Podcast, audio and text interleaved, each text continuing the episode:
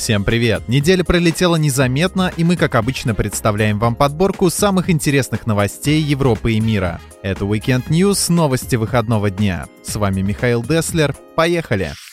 Словения в пятницу объявила об окончании эпидемии коронавируса. По последним данным, в стране с начала пандемии были проведены свыше 66 тысяч тестирований. Всего выявлено 1465 зараженных, скончались 103 человека. Германия и Австрия снимут контроль на границах через месяц. Об этом объявила министр туризма Австрии Элизабет Кестингер в интервью местной радиостанции. Она сообщила, что канцлеры двух стран Ангела Меркель и Себастьян Курц согласовали план ослабления ограничений на поездки. На первом этапе будут сняты некоторые ограничения на движение через границу, а на втором, который начнется с 15 июня, будет снят пограничный контроль. Ранее Себастьян Курц представил план постепенного снятия карантина в Австрии. Согласно ему, в этом месяце месяце может возобновиться работа гостиниц и ресторанов страны, а к концу июня будет снят запрет на проведение массовых мероприятий. Победа возобновляет полеты с 1 июня. Уже сейчас на официальном сайте перевозчика можно приобрести билеты на летние рейсы. По сравнению с прошлым годом средний тариф предстоящего сезона подешевел почти в три раза. В продажу добавлены билеты на рейсы по 73 российским маршрутам. Цены стартуют от 500 рублей. Более подробную информацию о билетах можно узнать на сайте победа.аэро. Турция с 1 июня ведет тест на COVID-19 в аэропортах. Специальные лаборатории установят непосредственно в воздушных гаванях. Тестирование будет проводиться до прохождения паспортного контроля, сам забор анализов займет не больше трех минут, а результаты будут известны максимум через 6 часов. Если у туриста выявят коронавирус, то он будет находиться в изоляции в номере отеля. Кроме того, агентство сообщает, что предстоящим летом туристов Турции будут принимать не более 60% отелей. Их рестораны продолжат предлагать гостям шведский стол, при этом туристы не смогут сами класть еду на тарелки. Это будет делать персонал в перчатках и масках.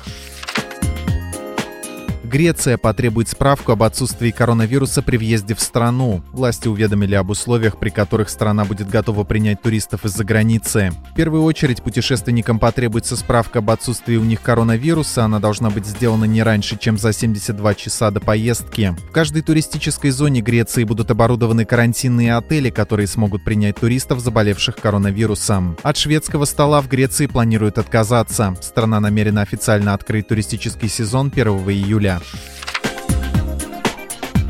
Премию «Оскар» перенесут на лето 2021 года. Ближайшая церемония состоится в конце мая или начале июня следующего года, пишет британское издание Sun. Главная причина переноса «Оскара» — кризис киноиндустрии, вызванный пандемией. Работа над новыми фильмами приостановлена, а премьеры снятых фильмов ждут окончания карантина и открытия кинотеатров. Из-за этого многие кинопремьеры сдвигаются на конец этого года или начало следующего. Всего «Оскар» переносили три раза в 1938 году из-за наводнения в Лос-Анджелесе, в 68-м из-за убийства Мартина Лютера Кинга-младшего и 81-м после покушения на президента США Рональда Рейгана, напоминает сайт Popcorn News. Эксперты назвали самые густонаселенные регионы Европы. Первое место занял Париж. На квадратный километр там приходится больше 21 тысячи жителей. Следом с большим отрывом идут Афины, почти 10,5 тысяч жителей на квадратный километр. На третьем месте оказался пригород Парижа Одессен, где на квадратный километр приходится 9,4 тысячи жителей. Эти данные опубликовало Европейское статистическое агентство Евростат в связи с тем, что в Европе начинают ослаблять карантинные меры. По мнению специалистов, в ожидании вакцины от коронавируса коронавируса COVID-19 очень важным останется соблюдение социальной дистанции. Соблюдать ее в густонаселенных городах значительно сложнее, чем в сельской местности, пишет Европульс. Дании установили новый рекорд по переработке упаковки. 92% стеклянных бутылок и консервных банок отправились на переработку. Это на 3% больше, чем в 2018 году и вдвое больше, чем в 2002. Кроме того, вторую жизнь получили 94% пластиковых бутылок. Благодаря этому Дания сэкономила 290 миллионов евро и больше 150 тысяч тонн углекислого газа, который попал бы в атмосферу, если бы эту упаковку не использовали повторно. По данным датской организации Dansk Retur System, занимающейся управлением отходами в Дании появилось больше пунктов приема тары на переработку, поэтому датчане стали сдавать больше сырья. Многие пункты приема расположены в супермаркетах, и за сданную тару они возвращают ее стоимость.